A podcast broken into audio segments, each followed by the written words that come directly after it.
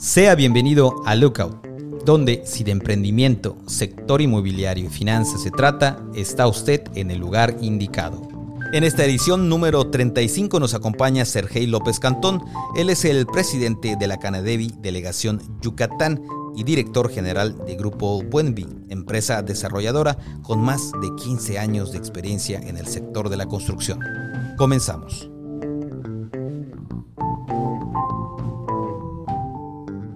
Hola, ingeniero Sergio López. Muchas gracias por aceptar la invitación. Y al que no lo conoce, el ingeniero Sergio López es el presidente de la Canadevi Delegación Yucatán, además director del grupo WENVIP, que tiene más de 3.000 casas hoy desarrolladas en, Mérida. ingeniero, muchas gracias por aceptar la invitación y vamos a estar tratando de hablar una plática amena de qué es lo que viene en Canadevi y un poquito de lo que tiene usted en la empresa, ¿no? Ah, encantado, muchas gracias por la invitación. Yo feliz de estar acá contigo y de acompañarte. Muchas gracias. Ingeniero, ¿cuáles son las políticas que hoy plantea Canadevi a nivel local en Yucatán? Eh, eh, ¿Te refieres al marco normativo? No, más que al marco normativo, ¿qué es lo que hoy hace Canadevi la gente a veces no, no entiende muy bien qué hace Canadevi. Bueno, mira, nosotros somos una cámara nacional que está especializada en la industria de la vivienda. Somos la única cámara que está enfocada y especializada en la industria de la vivienda.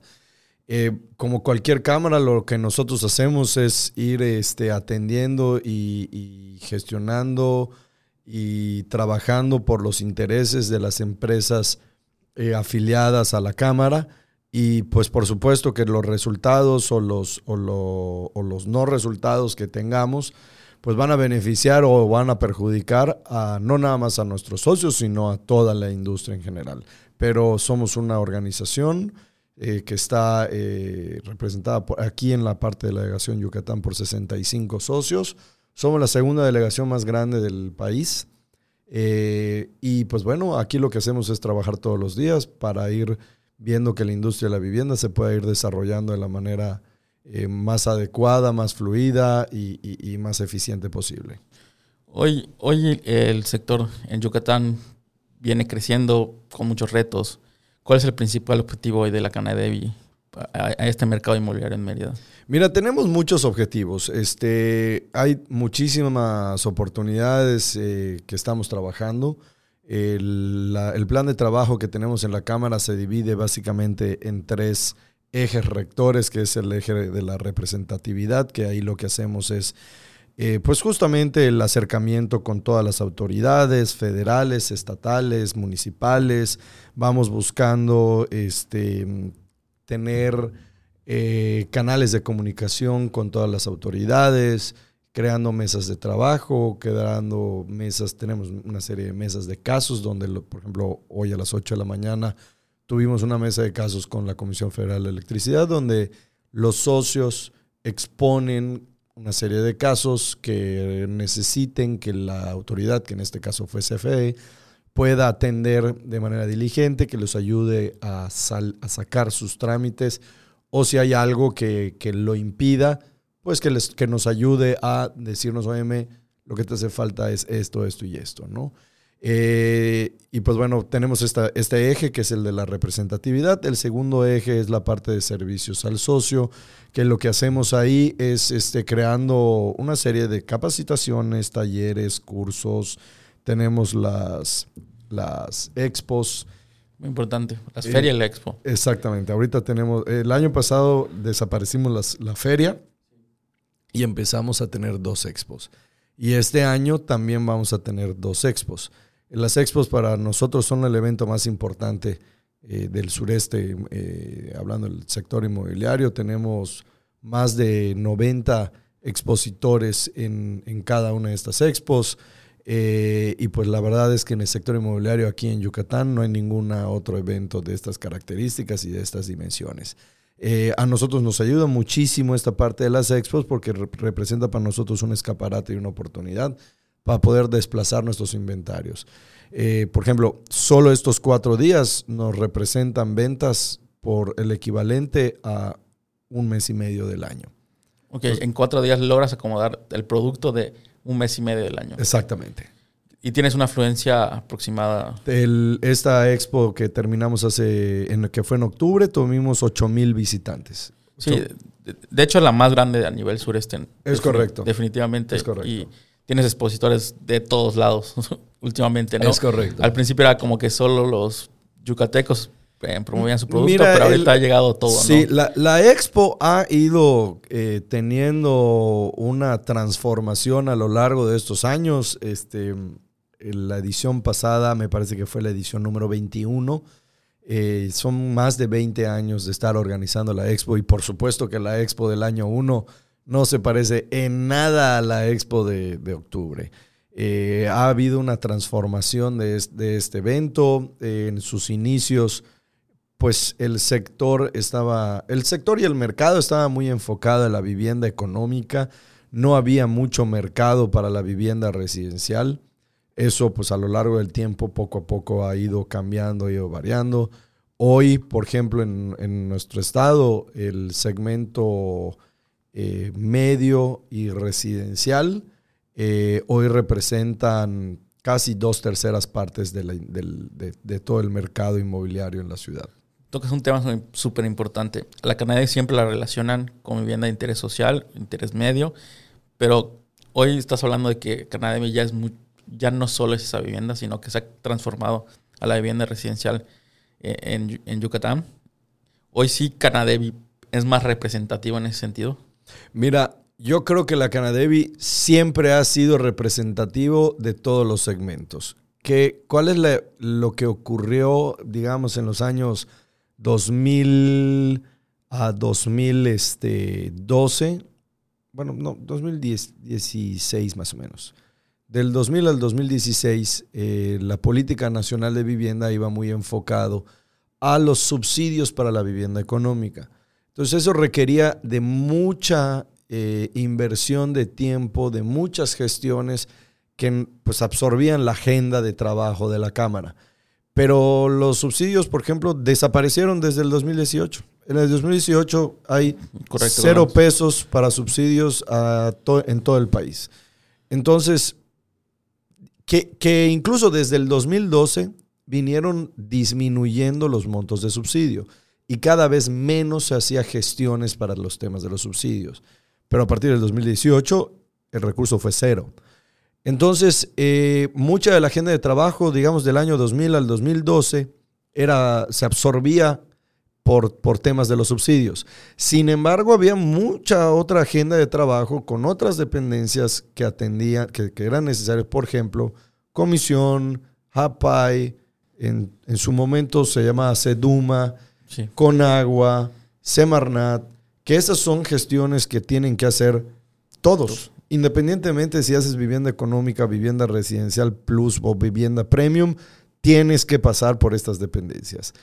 Entonces la Cámara desde esa época, pues también trabajaba y atendía los temas de estos sectores en estas dependencias. Lo que ha ocurrido en los últimos años es que hoy el, el agenda de trabajo para temas de subsidios pues es cero porque no, no existen. Entonces nos hemos estado enfocando no nada más a atender estas dependencias que nos sirven a todos, sino también para tener otro tipo de esfuerzos eh, para ir mutando la cámara, ir mutando la agenda, ir incorporando nuevos socios y tener mayor representatividad. Por ejemplo, el caso de las expos es un ejemplo que, digamos, hace 20 años las expos estaban muy enfocados a la vivienda económica y hoy te puedo decir que en esta expo de octubre solo el 20% de la expo fue vivienda económica. Todo lo demás fue oferta media, residencial y residencial plus.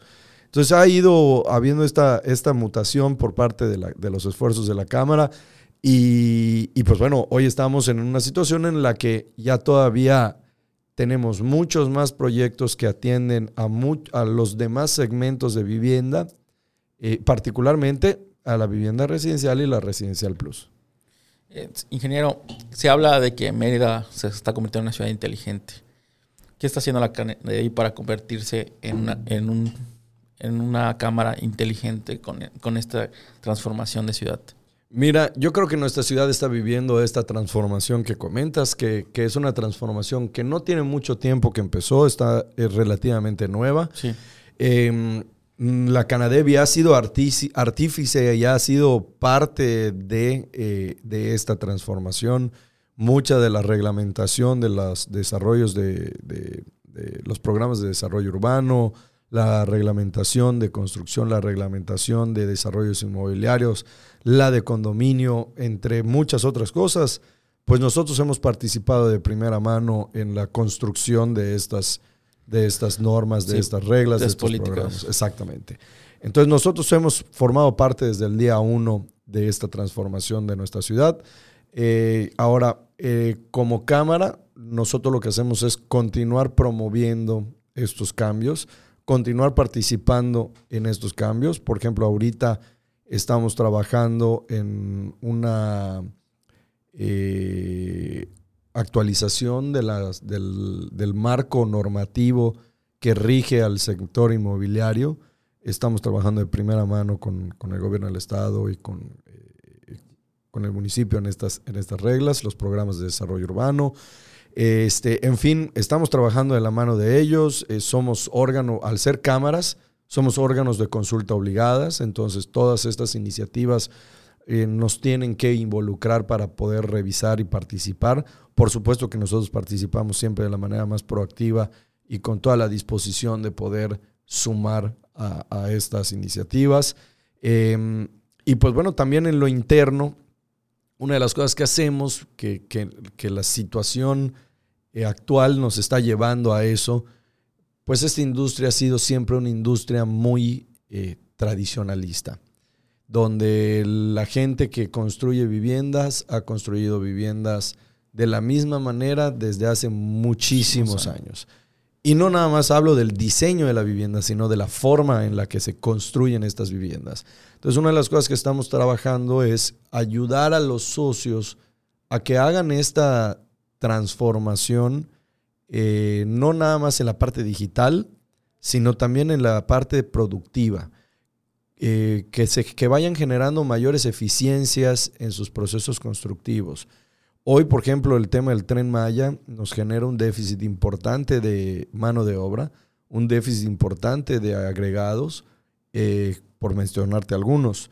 Tenemos el tema de la inflación que nos está disparando los costos de los insumos de la construcción. Entonces, ¿qué es lo que nos toca a nosotros? Pues ponernos creativos, empezar a buscar nuevas iniciativas o nuevas eh, maneras de hacer las cosas, nuevos materiales que me requieran, me demanden una menor mano de obra que no la hay, que me demanden una menor cantidad de agregados que no los hay y que pueda yo ir eh, sustituyendo una serie de materiales por otros que a lo mejor por su costo o por su índice inflacionario eh, pues me conviene para poder también contener los precios de la vivienda. Los precios de la vivienda han incrementado, de manera considerable, particularmente el año pasado.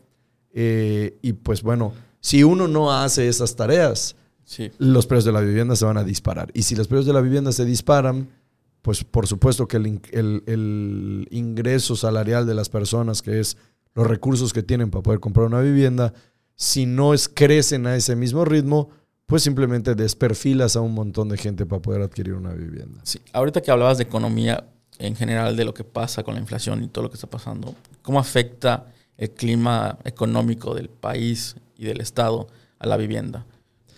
Pues mira, nosotros nos llevamos una grata sorpresa en el 2020. La verdad es que las perspectivas que nosotros teníamos para ese año, eh, cuando vino la pandemia, cuando vino la, la pues, todo, lo que vino. Todo lo que vino.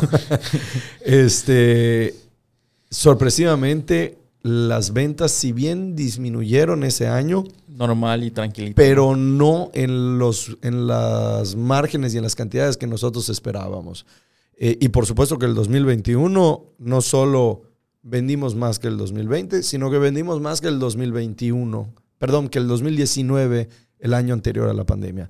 Entonces, ese fue un efecto que, a todos nos agarró por sorpresa. Em, hoy, este año, eh, nosotros vemos con preocupación todavía el tema de la inflación, no tan preocupados como el año anterior, que veíamos que el año anterior, pues la inflación solo subía, subía, subía, subía, y ahorita en estos primeros dos meses vemos ya un estancamiento de la, de la inflación y por todas las, las este, perspectivas que hay de los expertos en la materia, pues se prevé que empiece a, ceder la, la, inflación en algún punto del próximo trimestre.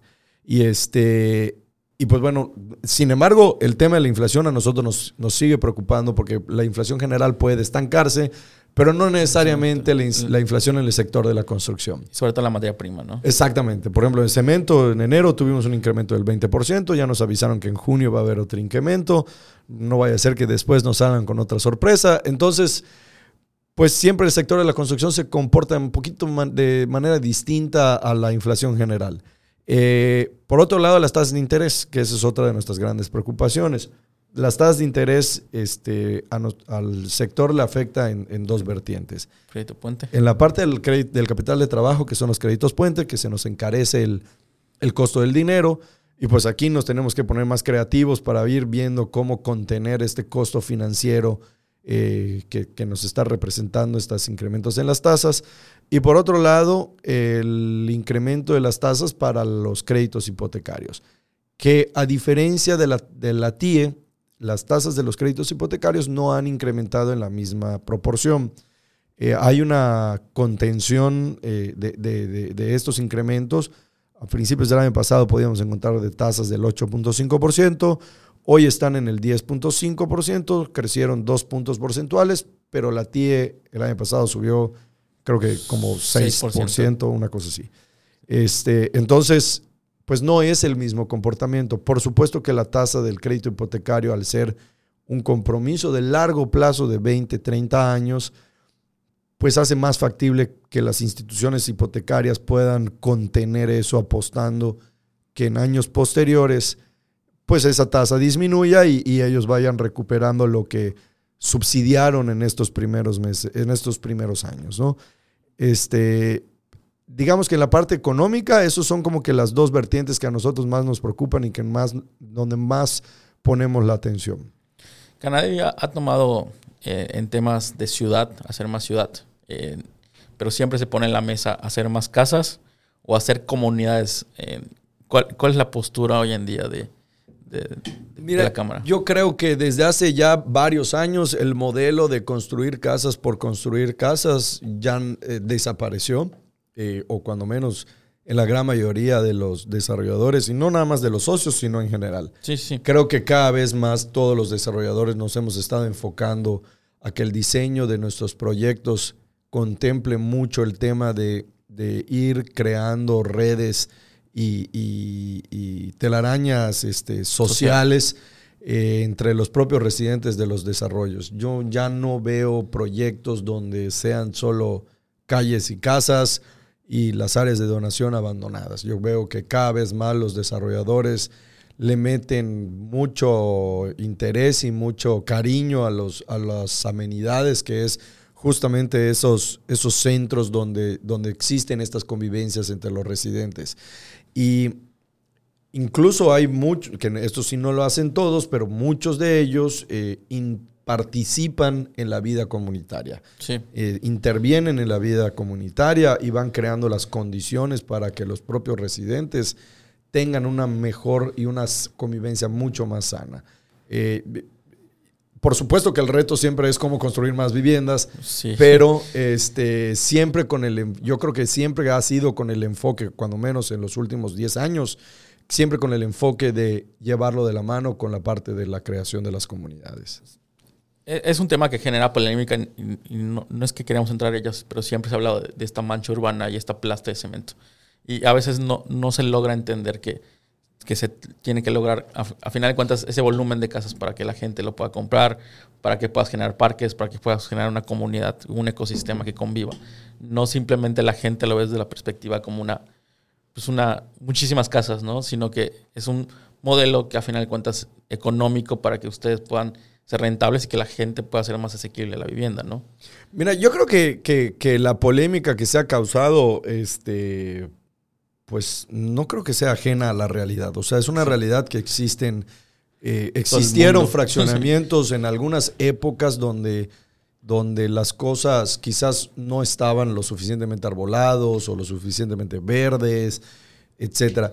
Pero hay una cosa que no podemos perder de vista. El desarrollo inmobiliario, eh, el desarrollador inmobiliario lo que siempre va a hacer es mm, alinearse a la normatividad vigente. Si la normatividad vigente te demanda que tú construyas un proyecto con tales características, pues con esas características la vas a hacer, porque ese es como marca la normatividad. Si la normatividad del día de mañana te dice, óyeme, ya no lo vas a hacer así, ahora lo vas a hacer así, eh, pues tú agarras como desarrollador y migras al nuevo, a la nueva manera de hacerlo. Eh, lo que ha ocurrido también es un poquito de la parte de la, de la, normatividad, de la planeación, que ha habido en nuestros últimos años, ha habido tener, que, tenerle, meterle mano, actualizarlo, modificarlo, eh, ponerlo a las alturas de, las épocas que estamos viviendo hoy en día. A lo mejor hace 20 años el tema de la, o 30 años el tema del, calentamiento global, pues no, era un tema eh, hoy es un tema que, es el punto número uno de la agenda de, todos y el marco normativo debe de ir alineado y atendiendo estas inquietudes. Em, yo te puedo decir que hoy los socios de la Cámara, este, lo que sí hacemos es ajustarnos al marco normativo vigente. Eh, nosotros construimos calles, construimos banquetas, Construimos este, camellones, jardineras, los, los poblamos de árboles, los mantenemos, los regamos, los podamos, alumbrado público, pozos pluviales, red eléctrica, subterránea, en fin, hacemos una infraestructura completa. Toda una infraestructura. Nosotros, lo, eh, eh, de manera interna en la Cámara, lo que siempre decimos es que nosotros creamos ciudad. Nosotros creamos ciudades. Oye, si, la mar, si el marco normativo del año 95 decía que estas ciudades debían de construirse afuera del periférico retirado, pues bueno, ese era el marco normativo. Ese entonces, así había que hacerlo. Si ahora es, no, no, no, ya no te alejas, quédate cerca de los servicios, pues bueno, empezamos a buscar la manera de poder hacerlo y poder seguir otorgando un producto a un precio competitivo que la gente lo pueda adquirir. Este, entonces, ese siempre es un, ha sido un reto y un trabajo constante de la Cámara, que pocas veces la gente lo entiende, que pocas veces la gente lo ve, que también, seamos realistas, no, tienen por qué saberlo, porque, porque esto es un...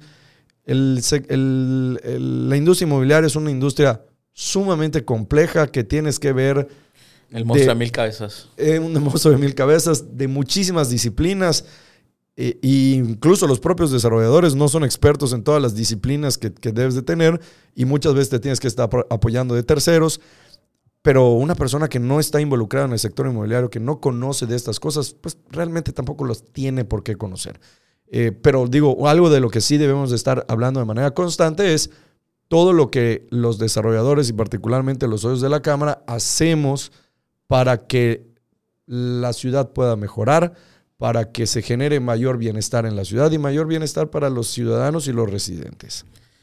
Sergio, hablabas de, que estabas hablando justamente de políticas públicas reglamentarias, pero ¿crees que hacen falta políticas gubernamentales enfocadas a el fomento de la inversión en el sector?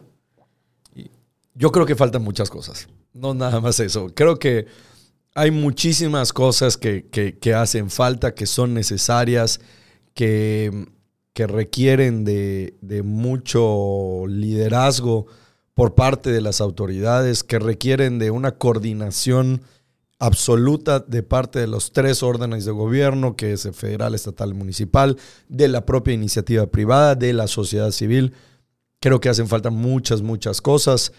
Eh, sin embargo, se está trabajando, estamos avanzando. Probablemente no podamos hacer las 100 cosas que se necesiten hacer, pero podamos hacer este año, digo, no lo sé, digamos no este año, pero, pero en el corto plazo podamos atender 20. Y en el siguiente plazo, pues otras 20. Y, y así ir de manera paulatina avanzando. El chiste es que estemos avanzando y que estemos mejorando y pues definir una orden de prioridades de, qué debe ser nuestra prioridad y qué debe ser el, el norte que esté guiando todas estas iniciativas. Eh, por supuesto que hacen falta este, reglamentación de temas eh, de incentivos para la inversión. Faltan temas también de fiscales, eh, incentivos fiscales o alineaciones fiscales a esta industria que es muy particular y muy específica. Hacen falta políticas de ciudad, hacen falta políticas de ordenamiento territorial municipal, metropolitano, estatal, intermunicipales, en fin, son muchísimas cosas las que hacen falta, pero, pero digo, lo, bueno es que se están trabajando. Y, eso es lo más importante. Eh, a pesar de todo eso que nos hace falta y, lo que sí está haciendo y lo que no, el mercado inmobiliario sigue creciendo en la ciudad. ¿Cómo lo ves tú, no como, como cámara, sino como un empresario inversionista dentro del sector? Mira, yo, yo veo con, muy buenos ojos lo que está ocurriendo en el sector inmobiliario en, nuestro estado. Eh, déjame decirte que pues ahorita en, la encomienda que tengo, tengo la oportunidad de, poder conocer un poquito de lo que está ocurriendo en otras partes del país y te puedo decir que lo que está ocurriendo en Yucatán eh, no está ocurriendo en todos lados. Eh, son, son focos o, o hubs muy específicos donde este dinamismo está ocurriendo. No es un tema generalizado y precisamente por eso es algo que tenemos que cuidar todos los que participamos en esta industria. Es nuestra responsabilidad de que si hacemos bien las cosas, esto puede seguir creciendo y el potencial puede ser infinito. Pero si nos ponemos a hacer cochinadas, este, pues también va, va, a complicar el mercado. Va a complicar el mercado y nos pudiéramos ver en Dios no quiera 10 años como eh, hoy están otras ciudades. Entonces tenemos que ser muy responsables todos los que estamos participando en esta industria para que las cosas las estemos haciendo bien, las estemos haciendo de manera correcta, eh, porque pues tampoco podemos matar a la gallina de los huevos de oro. Tenemos que cuidar nuestro patrimonio, tenemos que cuidar a nuestra ciudad. Eh, independientemente como empresarios, como ciudadanos, como yucatecos, tenemos que cuidar nuestra ciudad, tenemos que ver que las futuras generaciones pues puedan disfrutar de esa ciudad que a nosotros nos tocó de pequeños, que hoy estamos gozando como adultos, y que ellos lo puedan hacer y que sus, y sus hijos también, ¿no? Entonces tenemos que ser muy responsables en esa parte. Eh, eh, como, como perspectiva, ¿crees que aún existan oportunidades de negocio en la ciudad? por, supuesto que sí. No solo en la ciudad, en el estado, yo creo que... Por supuesto que sí, y, y mira, te digo, particularmente en el interior del estado. El, lo que está pasando en Valladolid, por ejemplo. No nada más en, en, esa zona, porque Valladolid es un, es un, es un centro ya muy consolidado de, de, servicios, de servicios y, el tipo de, dinamismo que trae eh, eh, eh, esa ciudad. no sé. Pero, por ejemplo, hay que reconocer la labor que ha hecho el gobernador en estos últimos años para ir trayendo inversiones al Estado. Y con una estrategia, personalmente te lo digo, muy correcta y muy acertada de que estas inversiones no se vengan a seguir concentrando en la ciudad capital o en la zona metropolitana, sino llevar estas inversiones a otras partes del Estado, para que esas partes del Estado puedan tener un desarrollo económico, que la gente que hoy vive allá no se tenga que salir de esa comunidad, manejar dos horas en transporte público para llegar a Mérida, para poder trabajar, no ver a su familia toda la semana y regresarse otras dos horas eh, para estar otra vez en, su casa por un día y repetir el ciclo. Entonces, el hecho de que se puedan estar generando estas oportunidades para la gente en el interior del estado, en Peto, en Tizimín, en este, Celestún, Progreso, Cisal, este, eh, en fin, cualquier parte del, del estado, creo que a la larga o en un corto mediano plazo a nosotros en el sector inmobiliario nos va a abrir nuevos mercados. Nos va a abrir la posibilidad de poder hacer proyectos inmobiliarios en Oscushcap. Que hoy a lo mejor la oferta en Oscushcap es muy chiquitita. Pero al estar trayendo este tipo de, de industrias que están generando empleos formales, empleos que requieren mano de obra calificada, empleos que pues que pagan bien eh, sus salarios, pues te va a generar un nicho y una oportunidad de, desarrollo inmobiliario.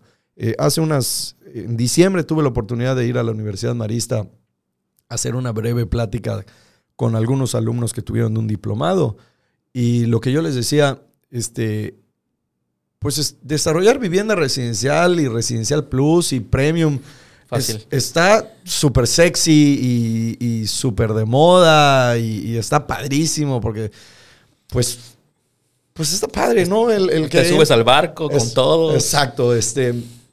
Pero el verdadero reto del desarrollo inmobiliario y la verdadera oportunidad no está en ese segmento. La base de la pirámide es la vivienda económica.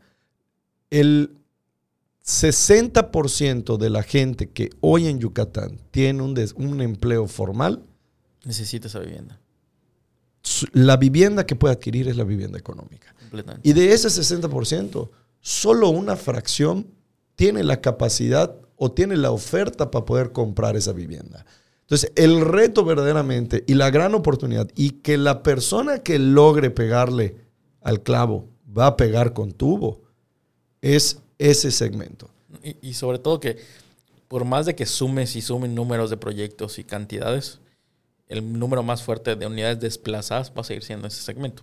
Por supuesto. Y, ah. y no nomás eso. O sea, si, si, si todos eh, nos enfocamos, hace cuenta que mañana todos los desarrolladores inmobiliarios de Yucatán dijéramos, oye, todos enfocarse a la vivienda premium.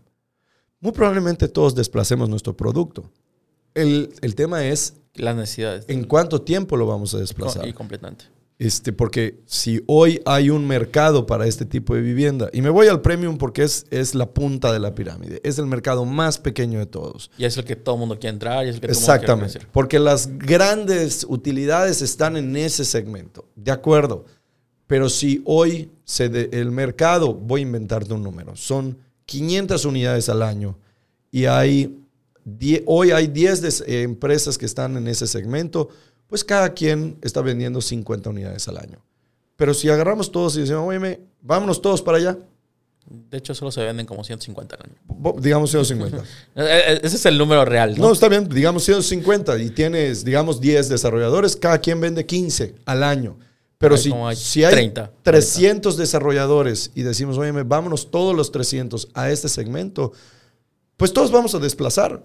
Nada más que cada quien va a vender dos unidades al año. Sí, menos. El promedio es como punto nueve. Pues imagínate. Entonces, e, esa es la parte donde, donde eh, eh, creo que a mucha gente, eh, particularmente a los, a los jóvenes que están entrando a esta industria, les ha hecho falta voltear a ver este segmento. Porque el que no es sexy, el que tienes que embarrar. Exactamente. porque el, el premium, óyeme, este, voy a meterle de acabados puro mármol egipcio. Pero, oye, vino, vino la inflación y me incrementó los costos. Bueno, pues ya no me voy a poner el egipcio, le voy a poner uno de Veracruz. Pero sigue siendo mármol. en la vivienda económica no puedes hacer ese tipo de ejercicios. Porque la casa es eh, puertas, inodoros, piso de cerámico y, paredes con pintura. Entonces, ¿cómo, ¿cómo tú compensas ese incremento para que no se dispare el costo. No, hablamos con el ingeniero Raúl Monfonte de la CEMIC y decía, en una vivienda económica, con un muro mal construido, se acaba el margen. Es correcto. O sea, con, y no, no, o sea, no habría que hacer grandes cosas. O sea, con un muro que no estuviera en la alineación donde debía ser, prácticamente se comió la, la utilidad de esa vivienda. ¿no? Es correcto. Es correcto. No, y, es una realidad. Y ese es el verdadero reto, o sea, a mi gusto, el verdadero reto del desarrollo inmobiliario está en la vivienda económica. Ingeniero, para ir cerrando ya y no quitarle más tiempo, ¿qué está haciendo el grupo Buenbi? ¿Qué es lo que viene? ¿Qué productos tienes? Estás hablando de que has estado en todos los mercados, pero pues nadie más que tú que lo pueda platicar, ¿no? Pues mira, eh, nosotros tenemos hoy en día tres proyectos. Este, tenemos un proyecto, eh, dos están en el interior del periférico y uno está en el exterior del periférico, pero muy cerquita del periférico. Eh, cada uno de estos proyectos atiende a un nicho de mercado completamente distinto. tenemos uno está cerquita de la 42 Sur, por donde están los soldados. Ahí nuestro producto más económico está en 930 mil pesos hasta un millón trescientos. El que le sigue es el que está fuera del periférico, por la zona de, Real Montejo, ahí cerquita de Sitiá. Eh, nuestro producto más económico eh, está en 2 millones de pesos hasta 2 millones 500. Y tenemos un proyecto más en el, adentro del periférico, en la colonia Chuburná, donde eh, son las townhouses, y ahí el precio es de 2 millones 600. Ahorita traemos ya en, etapa de planeación eh, un par de proyectos adicionales de, verticales este, que también van a estar en el interior del periférico. Uno lo vamos a tener en la colonia Maya. Eh, hay otro que también va a estar en, este, en, la zona norte que todavía estamos terminando de afinar. Eh, y digo, para el que nos quiera visitar, puede visitar la página www.buenvi.com. allá tenemos los tres, estos tres proyectos que ya se llaman Almasur, Amaral y Alameda. Y pues bueno, una de las, de las cosas que nosotros hacemos es procurar siempre tener un producto para cualquier persona. Entonces, nuestro abanico de opciones hoy es de 900 mil pesos hasta los 2 millones 600 y con estos proyectos verticales vamos a ampliar este abanico hasta los 3 millones y medio. Entonces es un poquito de la estrategia comercial que nosotros hacemos de, ir atendiendo varios segmentos de manera simultánea y no enfocarnos solo en, un segmento. Ingeniero, así, ah, si te preguntara una recomendación para la gente que quiere entrar al sector inmobiliario, no justamente en ventas, sino en la parte ruda, que es la parte de construir o administrar en el desarrollo inmobiliario, ¿qué les dirías hoy? Mira, de entrada yo les diría que, que no. ya son muchos ya. que si quieren dormir bien, este, que no No, no es cierto. Este, de entrada yo les diría que todas esas personas que, tengan el interés de hacer, de, entrar a este, a esta industria, que la verdad es una industria muy padre, muy noble, eh, muy, muy bonita y de mucha satisfacción personal, este, que se acerquen a la cámara. Eh, a mí, o una de las cosas que me, que, que me genera mucho interés es que el desarrollo inmobiliario en este estado se pueda, se pueda hacer verdaderamente creando riqueza y bienestar para todos. Entonces, mucha gente cuando entra a la industria con mucho desconocimiento, pues echando a perder aprenden, ¿no? Entonces, pues acérquense a la cámara para que esta curva de aprendizaje sea, mucho menor, que, que, el efecto de, este, de estos errores en la ciudad pues sea mucho menor y, este, y por supuesto que, puedan desarrollar su negocio y crecerlo. Eh, eso por un lado. Y por otro lado, el, lo que te estaba comentando hace un ratito, entrar a esta industria tiene una responsabilidad muy grande que todos debemos de asumir. No es nada más una industria donde uno viene a hacer dinero y, debe, y, gana. Eh, porque puedes hacer dinero de muchas maneras. No estamos vendiendo zapatos, estamos vendiendo vivienda, que es el patrimonio, muy probablemente el único patrimonio de una familia para toda la vida. Entonces, hay que, entrar, hay que entrarle a esta industria asumiendo esta responsabilidad. Entonces, mi recomendación sería que no pierdan de vista esto, que siempre lo tengan como el norte, donde que, les haga que todos sus, sus esfuerzos sean centrados en crear un mayor bienestar para sus clientes y sus familias. Ingeniero, pues muchas gracias por aceptar la invitación y lo esperamos nuevamente en este podcast Lookout. Gracias a todos. Gracias a ti, encantado.